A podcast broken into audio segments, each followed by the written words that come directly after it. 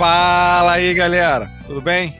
Hoje estamos numa versão pocket aqui do nosso episódio. Tá somente eu e meu amigo Petro Abib. Fala, comunidade ágil, beleza? E hoje vamos falar de um tema aí que gera uma certa polêmica dentro das comunidades. Tem gente que é contra, tem gente que é a favor, que é um pouco sobre o Scrum Ban. Mas antes de entrar nesse assunto já do Scrum Ban aí, vamos tentar falar um pouquinho aí para quem ainda não ouviu o que, que é, também não vamos nos alongar muito sobre Kanban e sobre Scrum. E aí, para a gente fazer um bem bolado aqui, eu vou falar um pouquinho do Scrum rapidamente, vou passar para o Petros falar um pouquinho do Kanban, e depois a gente pega e fala um pouquinho dessa mistura, ou seja lá como queiram denominar o Scrumban. E eu vou iniciar aqui falando do Scrum, que é uma forma que eu achei é, extremamente eficiente para minha mudança de pensamento. Eu, particularmente, iniciei na, na agilidade trabalhando com o Scrum, e ele foi fundamental para minha mudança de mindset, porque ele é bem preditivo ali, então ele detalha bem o que, que tem que fazer, quais são as cerimônias, os ciclos, e isso foi incrível para minha mudança. No início, confesso que quando comecei a ver sobre Scrum, estava vindo de projetos tradicionais e fui fazendo diversos deparas ali, do tipo, o PO e o Scrum Master é o GP, e aí ficava tentando dar aquelas adaptadas de GP, sendo PO, sendo SM, e pô, eu não estava fazendo nada, na verdade, eu estava fazendo uma zona, e eu comecei a de fato vivenciar o Scrum ali, quando eu parei de ficar fazendo deparas, e aí passei a abstrair o meu conhecimento antigo e tentar vivenciar na essência o Scrum. Muita gente me pergunta como é que é o Scrum e tal. E ele é relativamente simples. Qualquer, o Scrum Guide ali são 15 folhas, então rapidamente qualquer um lê. E tem os papéis ali bem definidos do PO, que é responsável ali por todo o domínio de negócio, entender as necessidades do usuário, de priorizar as necessidades do usuário para o time de desenvolvimento. Tem o, o Scrum Master, que ele é responsável pelo conhecimento do time sobre agilidade, sobre a mudança de mindset do time para agilidade. Ele é responsável ali, é, no primeiro momento, ele fica como responsável ali por tocar as cerimônias, entendo que ele não é o responsável pela cerimônia, mas ele é responsável pela capacitação do time no que tange a, ao Scrum. E, além disso, ele tem como principal objetivo ali é elevar o time, elevar a comunicação do time. Isso é feito em cima das cerimônias ali de retro, das dailies, a gente poder entender o que está acontecendo e evoluindo o time. E é claro que dentro do time ainda tem os papéis dos desenvolvedores, é, dos QAs, testers em alguns casos, e dos UX também, que também é outro assunto que dá polêmica pra caramba também. Então, basicamente, é isso. A gente tem o PO, tem o SM, tem o Dev ali, todo mundo junto ali faz o que a gente chama ali do time Dev. E a cerimônia a gente tem a plena de planejamento, tem as deles que ocorre diariamente ali, tem que ser rapidinho, mas não é um status report, por favor, e tem as retrospectivas também. E aí agora eu vou passar aqui para o meu amigo Petros para ele falar um pouquinho do Kanban. Ô, Vitor, eu comecei pelo Scrum também. Ele faz exatamente isso que você falou, né? Ele te dá um quentinho ali, porque ele é bem prescritivo. Ele diz exatamente o que você precisa fazer, como fazer, para onde ir. Então, é, todo mundo se sente, todo mundo não, né? Mas a maioria das pessoas se sentem mais confortáveis em fazer essa passagem saindo ali da gestão de projetos tradicionais pelo PMI e caindo pelo Scrum. E quando eu comecei, eu acho, eu fui exatamente por esse caminho. E quanto mais eu lia do Kanban, mais eu tinha certeza de que o, o melhor caminho para se começar era o Scrum, porque o Kanban ele é bem menos preditivo, né? Ele tem ali as, as sugestões também de, de, de fluxos de cerimônias, né, para você realizar, de papéis, mas ele deixa tudo muito à vontade. Ele sempre me passou, eu sempre tive uma visão muito forte em relação a, cara, para trabalhar com Kanban tem que ter uma maturidade muito grande para que a coisa funcione. E eu te confesso que essa visão ela vai alternando, principalmente pelo por uma orientação que a maioria das pessoas dão, né, de, mas como começar com Kanban, já que ele não é tão preditivo assim? A orientação sempre é, né? Comece pelo que você tem. E isso abre tantas portas, tantas possibilidades que você tem ali. Você tem o time, você tem o papel do SDM. e você precisa fazer a coisa acontecer e sair ali do outro lado. Fala-se muito pouco sobre esse papel do SDM desenvolver as pessoas ou dar treinamentos, capacitações, essas coisas, mas é, fala-se muito sobre fluxo, sobre você começar com o que você tem, sobre você passar ali os conceitos, as visões e os valores, né, para que você comece a terminar e pare de começar um monte de coisa ao mesmo tempo. Então, essas, esses valores, essas visões do, do Kanban, é, já dando gancho aí para o Scrum Ban, eu acho que a mistura dos dois é, é, é, uma mistura muito saudável, cara. Eu não sei porque as pessoas não gostam do termo ou, ou, não gostam de misturar, se é, se é apego a alguma das do modelo de trabalho, mas eu acho que o importante é a gente conseguir manter o foco e entregar resultado para o cliente final, seja ele usando o Scrum, seja ele usando o Kanban, enfim, é, é você conseguir efetivamente entregar resultados. Se você está usando os dois, a mistura deles, ou como você está fazendo isso, deveria ser o menos importante dentro do, do, da obra como um todo, né?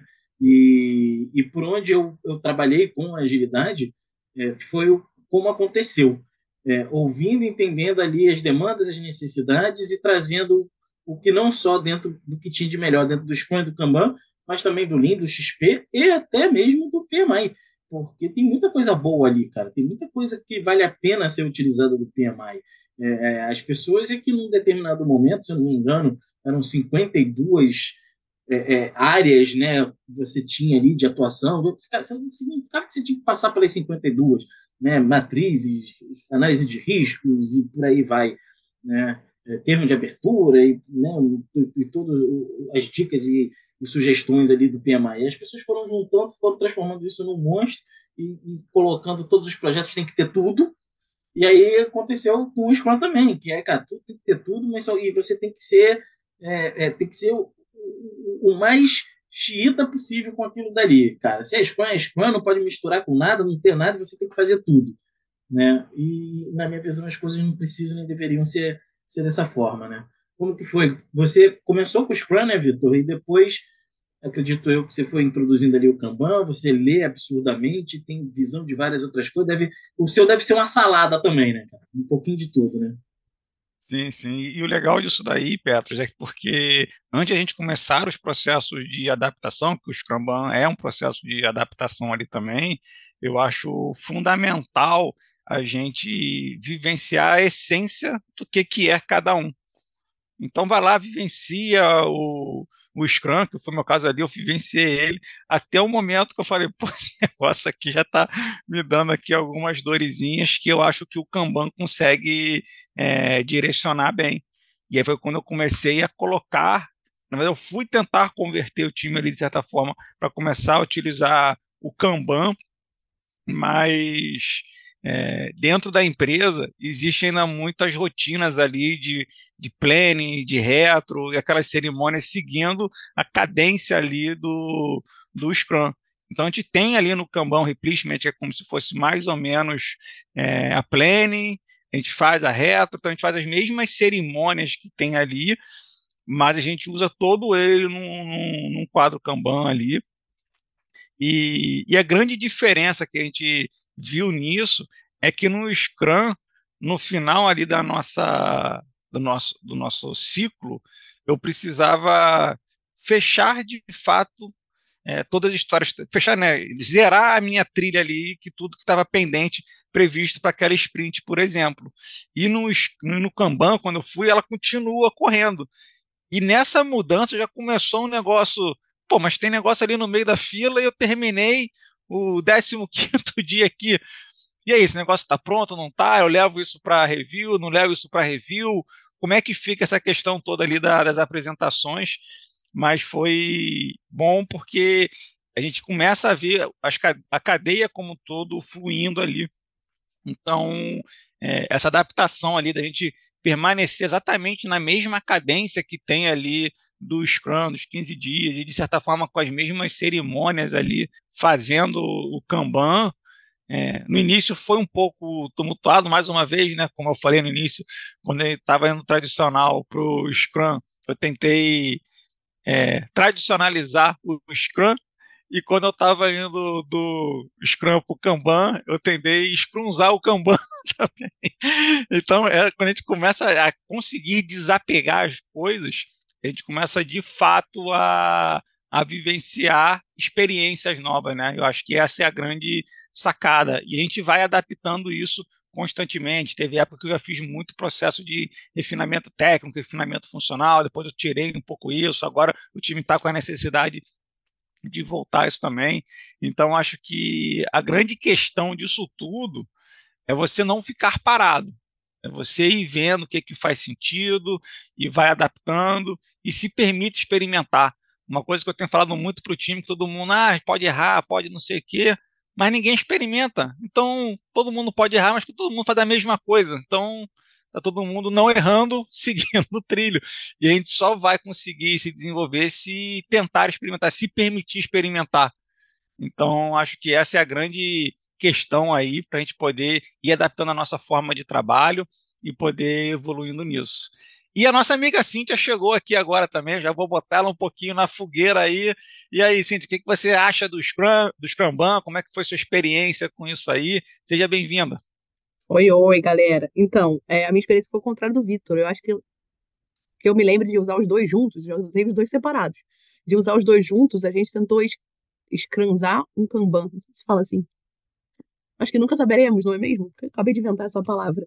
É, e, e foi, foi, foi, foi legal, assim, foi bacana a experiência. Foi isso foi muito, muito do que o Petros falou, do tipo, no final das contas, a gente precisa entregar valor, não importa o que a gente use, e também numa vibe do que o Vitor falou de tentar melhorar um processo que não estava fluindo tão bem. Então, eu estava com um time, a gente tocava três produtos ao mesmo tempo, né? Três versões do mesmo produto ao mesmo tempo, e a gente tinha três dailies. A gente falou, pelo amor de Deus, gente, não tem condição de ter três dailies num dia só. Se eu tenho três deles num dia só, não tenho tempo para trabalhar. Então, a gente tentou scrunzar um, um Kanban, que a gente já tinha o quadro, enfim, a gente já é, a gente realizava algumas cerimônias de, de, de né, que são prescritas lá no Scrum, não, realizava to, não realizávamos todas, é, as reviews eram meio caóticas, então a gente tentou começar a, pelo menos num primeiro momento, a ter é, períodos de entrega, mesmo, mesmo trabalhando com Kanban, é, ter ciclos de interação. Eu, se eu não me engano, os nossos eram de três semanas, porque a gente estava fazendo migrações de serviços e duas semanas não atendiam a gente. Então, os nossos ciclos eram de três semanas e ao, ao final dessas três semanas a gente tinha uma uma review e, uma, e um novo replanejamento. Não exatamente. E não era fincado em pedra, aquelas, aqueles, né, aquela priorização que a gente fazia para o próximo ciclo, mas era algo porque era combinado, a gente tinha questão de release, então era bem complexo. A gente viu que, na verdade, a gente seguiu o que o Manifesto Ágil prega, né? A gente foi revisando, reiterando e, e tentando melhorar o fluxo conforme a gente foi é, conforme a gente foi trabalhando. Então, o que funcionou para mim foi isso, no caso, foi scrunzar o Kanban. Pois é, vocês dois falaram bastante sobre adaptabilidade, né? É, é, faz parte, cara. Você começa, por isso eu já falei em outros episódios, né? Você, eu sou, as pessoas demonizam muito o by the book. Cara, eu amo o by the book, porque lá no by the book tá falando para você inspecionar e adaptar. Em momento algum ele está dizendo para você pegar o, o, o que está nos livros, nos guias, é, colocar ele debaixo do braço e ficar cego em cima daquilo. Pelo contrário, ele está falando para você olhar, prestar atenção, entender as necessidades, pegar essas necessidades e ajustar para que funcione da melhor forma possível e continuar fazendo isso, porque como o Vitor falou, né? Já, ah, a gente já fez, está sentindo a, vontade, a, a, necessidade de voltar a fazer.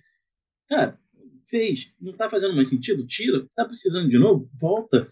Né? Sempre com foco em entregar o resultado para o cliente da melhor forma possível, mas ajustando e adaptando. Os momentos eles mudam, as necessidades elas mudam.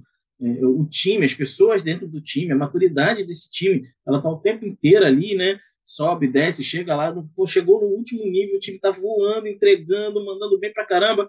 Pô, tem uma mudança radical, muda a tecnologia, duas pessoas do time pedem para sair, entram duas novas, ou não repõem. Enfim, é, é uma, uma, bagunça gigante o tempo inteiro acontecendo. Se você não está adaptando o tempo inteiro, se você está usando só Scrum, seu Kanban e o Scrumban, não importa. Você criou um modelo, criou um framework próprio, você não adapta ele, não adequa para a realidade e para as necessidades que está acontecendo, está tá, tá, fracasso, está indo para o caminho do fracasso ali, né? porque você engessou o, o, o, seu modelo de trabalho ali, do time, né? Enfim. Então, é, eu, eu, verdadeiramente não entendo por que, que as pessoas é, ficam nessa guerra do Scrum versus Kanban e odeiam o termo Scrumban. Eu acho que eles funcionam muito bem juntos e com pitadas de outros, de outros, de outras metodologias, de outros frameworks, enfim, o nome que que a gente que cada, cada um gosta de dar aí também, porque tem essas brigas, né? Não é framework, é metodologia, não é metodologia, é framework, é, cara, é entregar resultado. não importa como. É sempre sobre isso, né? É, é isso, né? Inspecionar, adaptar, testar, no final das contas é sempre sobre isso. E falando sobre a questão da adaptabilidade, todo mundo já começa adaptando, e normalmente o pessoal também faz adequações nos papéis. E eu gostaria de chamar a atenção sobre a adequação dos papéis. Isso eu sugiro que não faça a adaptação, que deixe, se possível, lógico que existem restrições de várias empresas, de financeiras e etc. ali, mas os papéis são extremamente importantes para o processo de maturidade. E o tradicional ali é botar o Scrum e o PO sendo a mesma pessoa e tal. Então, assim, é, quando eu comecei, ele era a mesma pessoa, funcionava super bem. e aí, quando eu trouxe um SM, eu vi que não funcionava tão bem quanto eu imaginava que estava funcionando também. Então, a gente vivenciar isso aí é importante para a gente conseguir ter clareza, porque antes eu não tinha vivenciado. Então, para quem não vivenciou, a percepção é que está sempre rodando tudo muito bem. Assim como, por exemplo, também no início, quando a gente começou a montar o time aqui, eu não tinha o papel de QA. Pô, tudo funcionava muito bem, tudo entrava em produção muito bem, estava ótimo, a qualidade lá em cima. E quando a gente colocou o QA, eu vi que a qualidade também não estava tão lá em cima quanto eu imaginava. Então, é, mais uma vez, para fazer processos de adaptações, é importante você vivenciar o que é previsto ali, o by the book, como o Pop Petros falou vivencia o by the book ali e depois você vai adaptando. Já tem uma questão que é mega tradicional de adaptação aí, que eu não sofri tanto assim, mas que é a própria dependência entre as squads. Isso não tem muito lugar que, que explica sobre isso, exceto quando você vai para um framework de escalar é, a agilidade. Eu já comecei trabalhando com framework para escalar agilidade, então por isso que eu falei que eu não sofri tanto com isso mas ele me deu um, um bom conhecimento sobre isso. E, ao mesmo tempo, você colocar um outro framework para escalar agilidade para dois, três times é uma sobrecarga totalmente desnecessária. Então, assim, você só deve passar a utilizar um framework para escalar agilidade ou coisa do tipo, quando de fato estiver insustentável é, trabalhar de uma forma mais adaptativa com as squads que está ali. Até porque às vezes você pode estar trabalhando numa empresa enorme mas a sua dependência ali com outro squad é com uma ou com duas squads. Então, para esse processo ali, você não precisaria é, botar todo um framework com mais uma porção de gente envolvida ali e fazendo o processo ficar mais moroso. Então, Ou pense... o caso contrário também, né, Vitor? É, a minha realidade foi bem diferente da sua, porque eu trabalhava em uma squad que era dependente de uma porção de outros times que nem na agilidade estavam. Então a gente tinha uma porção de interdependências. Imagina como é que eu ia escalar a agilidade, porque o meu time tinha uma porção de dependências com outros times que nem ágeis eram ainda. Então, assim, eu dependia de entregas e a gente tinha que fazer uma gestão é, do backlog, do que era possível de entrar na sprint, muito, é, muito ali ferrenha, né? Muito em cima do que os outros times iam entregar. Eu trabalhava numa, num time que cuidava dos front-ends, cuidava dos canais. Então, é, eu dependia de microserviços, dependia de sistemas legados. Então, assim, é, é muito isso, assim, imagina, não dava para escalar nada, a gente tinha que realmente se adaptar, eu precisava deles, e aí era sempre conversado, né, essas datas de entrega, para ajustar é, as nossas sprints, ou as nossas entregas, né, tanto faz, é, aos tempos de desenvolvimento dele. E aí tinha toda a questão de teste, integrar os testes das esteiras ágeis com as esteiras não ágeis. Era, era uma loucura, enfim. E funcionava, dava certo. No final das contas, os canais entregavam o que precisavam entregar é, com a qualidade assegurada lá pelo time de teste. Só que, obviamente, isso levava mais do que a nossa, a nossa sprint lá, que era de 21 dias. Então, é, era isso, era se adaptar, porque a gente sabia que uma sprint de 15, se numa de 21 a gente não conseguia, às vezes, entregar, imagina numa de 15. Então, foram essas pequenas adaptações que a gente também teve que fazer. Show, show. E aí, botando mais lenha na fogueira sobre o processo de, de adaptação também, e fugindo um pouco só ali do Scrum e do Kanban, existe o XP também ali, que a área de desenvolvimento deveria ser quase um obrigatório, uma leitura rápida sobre XP ali, porque ele vai tratar diversos problemas que a maioria dos times devs tem com agilidade o XP trata aquilo ali com uma maestria incrível, então ele dá total match com os processos, as metodologias ágeis ali. Então, quem é dev que estiver ouvindo, pô, dá uma folheada ali. Eu sei que o pessoal dev ali não gosta muito de ler sobre método, mas ali ele dá muita dica sobre forma de desenvolver, sobre muita coisa que fala sobre o link é sobre o desperdício, de como você não ficar desperdiçando o seu tempo ali e ser de fato efetivo. E, e é curioso porque pouquíssima gente leu sobre o XP. E a gente até está para tentar fazer um, um, episódio sobre XP aqui, então estamos procurando alguém que de fato vivencie isso para trazer é, esse caso para cá. Mas quando a gente não acha essa pessoa, se você está ouvindo e conhece XP, procura a gente também, porque isso vai fazer muita diferença na, nas entregas do time, tudo vai ter uma conexão muito boa. Então, mais uma vez, processo de adaptação ali é, servindo para todos os lados, tá? Muito bacana e... esse ponto que você levantou, que eu lembrei, é, eu li uma pesquisa é, feita pela própria GitHub com 500 desenvolvedores nos Estados Unidos. E o ponto que eles mais reclamavam era sobre colaboração. O que faria o seu dia melhor? Era colaboração. E XP é muito sobre isso, né? É sobre colaboração. Se eu não me engano, era 33% deles reclamavam que para o dia deles, né, fui melhor, para eles se sentirem mais é, úteis, eles queriam mais colaboração. Olha como a agilidade tem a ver com isso. Mais colaboração. E um outro ponto que eles reclamavam também era que eles queriam feedback dos usuários finais. Que sempre tinha um PM ou alguém de marketing entre o feedback dos usuários finais e eles. Eles queriam ter acesso aos usuários finais, né? Aos feedbacks dos usuários finais. Para ter para saber de verdade qual foi o valor do trabalho deles. Então, assim, é, é engraçado perceber que é, é, é, algo que eles reclamam, mas que também não foram atrás, né? De, de procurar saber mais. Então, assim, você deve que está ouvindo a gente também, procure saber mais, traga novidades, traga ideias novas, traga pontos para serem testados, traga sua indignação, mas também traga sugestão para suas indignações. Boa, que tem muito a ver com o XP, que fala um dos valores é coragem. Coragem para isso, para você trazer suas indignações, para você botar a solução na mesa, para você coragem de experimentar coisas novas, coragem de, de, de, de, de sugerir a mudança de um processo, né, como é feito, enfim, é, é totalmente conectado com, com, um dos valores do, do XP, esse ponto que você que você trouxe, né? E uma parada que eu, que eu ia falar em relação a dar uma lida no XP, dá uma lida no livro do Vitor também, Time Dev.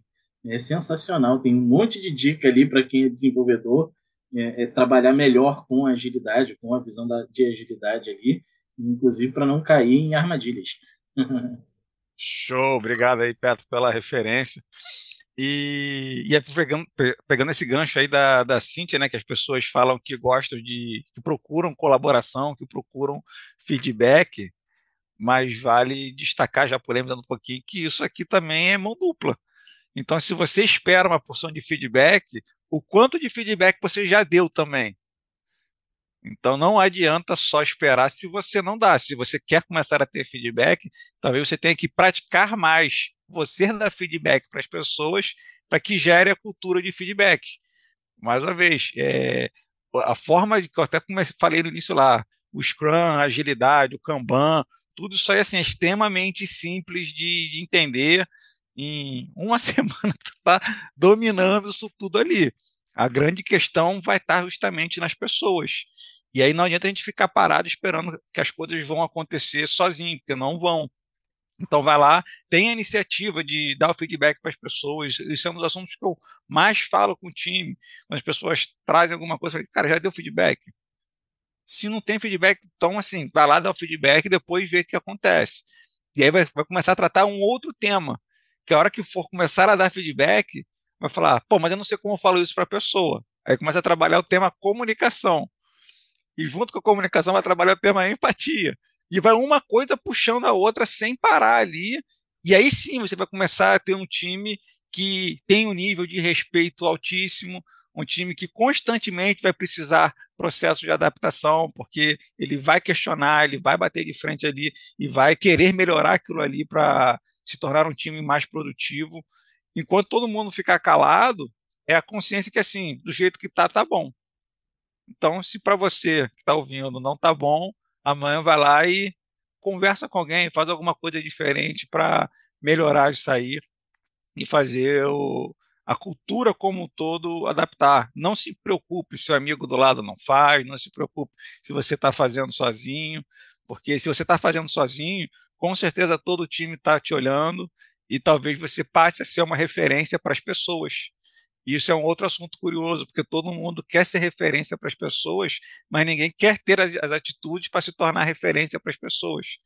E ao mesmo tempo, ninguém nunca vai, talvez, te dar o título de você é minha referência. Você vai ser referência calado. As pessoas vão te achar, vão te seguir e vai ter orgulho ou não do que você faz. Talvez elas nunca te falem isso na vida. Então, pense em se posicionar como essa referência que você quer ser no futuro ali, pense em melhorar o trabalho da sua equipe como um todo. E é isso que eu já fui embora para um tema aqui derivado aqui, se deixar eu vou famoso, embora. Né? O nosso famoso freestyle que começa num tema, termina em outro, e é isso, né? É isso. Quase um papo de bar. Mas e... com muita informação importante também. Tem muita dica boa aqui. E aí, né, Vitor, também vai acabar lendo sobre CNV, comunicação não violenta, né? Vai puxando, vai puxando uma coisa na outra ali. E você falou também sobre um, um outro valor que aparece no XP, no, no Scrum, no Kanban, acho que no Lean também, que é o respeito, né, cara? Em todos eles, se eu não me engano, o respeito ele está ali como sendo um dos valores. Então, é, se você precisa se comunicar com alguém para resolver algum problema, é, respeito em primeiro lugar para resolver qualquer coisa. Então, muito comum começar a procurar Scrum Master para, cara, tô com um problema com fulano. Você já conversou com ele? Não. Pô, se você nem conversou com ele ainda, cara, vamos, vamos conversar, coloca para fora, fala o que, que incomoda, o que, que não está legal, o que, que não está funcionando, para que a gente tenha melhoria, para que a gente resolva, né? Senão, é, realmente não, não, não funciona. A gente está falando o tempo inteiro de pessoas, né, cara? Pessoas lidando com pessoas para entregar e fazer pô, o melhor para pessoas. Ninguém, ninguém sai de casa é, pensando, pô, hoje eu vou foder com a vida de alguém. Hoje eu não, hoje eu vou fazer o meu trabalho da pior forma possível para atrapalhar a empresa. Não, cara, todo mundo está querendo dar o seu melhor, fazer bem feito, entregar, né, se sentir útil, se sentir fazendo parte, né, pertencimento, né, é, é ali do trabalho, das entregas, dos projetos. Então, é, é, a gente precisa se comunicar mais, se comunicar melhor e se comunicar com respeito, né? E aí você vai usar o Scrum, Kanban, o XP, o Lean, o PMI, enfim, não importa. Está fazendo com respeito e com foco na entrega de resultado, né, e pensando sempre em melhorar de forma sincera, verdadeira, é o que está valendo, né? E a forma do que, sucesso aí, né? a Oi? forma que mais me potencializou na questão de respeito foi quando eu comecei a tratar o tema de diversidade. Assim, você a, a gente acha que é respeitoso o tempo inteiro. Na hora que a gente começa a tratar o tema de diversidade, procura trazer as pessoas e tal, você vê o quanto você talvez falte com respeito sem perceber que está faltando com respeito. Então, é, trabalhar a diversidade, você vai trazer muita muita, muitos valores positivos ali. Então, o respeito, a comunicação, a empatia, ter entregas de fato diferenciadas, entregas inclusivas. Então, assim, diversidade, é, muita gente fala e tal, e, e, essa é uma bandeira que é extremamente importante para a sociedade consequentemente, para toda a empresa ali. Então, quando eu comecei a trabalhar com diversidade, foi engraçado, porque foi uma pessoa me falou assim, eu perguntei, como é que eu sei que eu tenho um time diverso? E aí ele falou assim, o dia que você tiver um time diverso, você não vai precisar fazer essa pergunta. Você vai saber que, que, que o time é diverso. Então você fica na busca constantemente, querendo ter um time diverso, tentando trazer ali pessoas de diferentes formas. E você fala, pô, tô ou não tô? Mas é batata o que ele falou. O dia que tiver, tu fala, pô, meu time é diverso agora. Agora eu entendi o que ele falou. Então, essa é a busca do que a gente não conhece, né? E, e isso traz é, um nível de conhecimento e de comunicação com todo mundo ali muito importante. Maneiro, cara. O, eu escutei, eu não lembro quem, nem lembro da frase direito, mas falando sobre diversidade, era alguma coisa sobre, cara, todo mundo fala sobre diversidade, coisa e tal.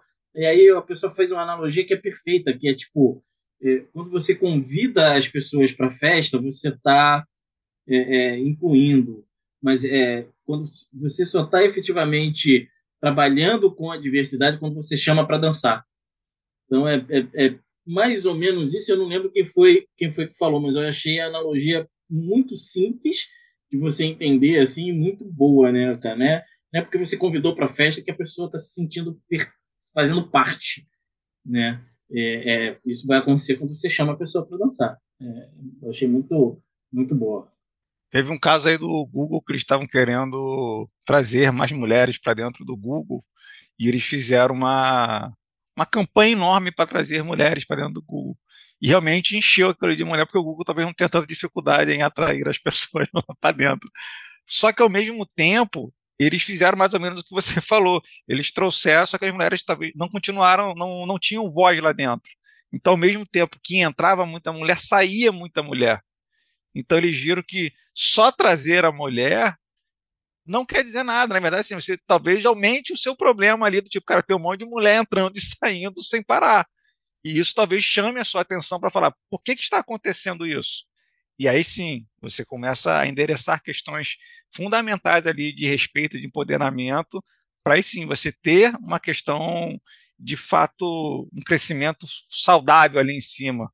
Então, que é muito o que você falou ali, né? De é, não é somente ter, é chamar para dançar. Quer dizer, tem que ter as pessoas lá dentro, mas a voz dela tem que ser ativa, a voz dela tem que ser empoderada também e respeitada ali, para aí sim ter a diversidade, né? É, eu, eu, eu, trabalhei no, num lugar em que pô, contrataram cadeirante, só que pô, o acesso à sala era por escada. Não adianta, cara. Você, ah, pô, mas a gente contratou. Ah, mas você, o cara não consegue chegar no local dele de trabalho, ou para ele chegar ele não se sentir bem, porque ele não consegue fazer isso sozinho. Então, isso não resolve o problema, um, né, cara? Dá um episódio à parte, a gente chama os convidados pode... só para falar de diversidade aí. Boa. Porque eu acho que é um tema mega relevante aí. Beleza, meus amigos? Então fechamos por hoje aqui. Agradeço demais aí Petros, a Cíntia e nos vemos no próximo episódio aí, galera. Um abraço. Show. Tchau, tchau. Valeu, Vitor. Obrigado. Valeu, Cintia. Valeu, galera. Tchau, tchau. Valeu, gente.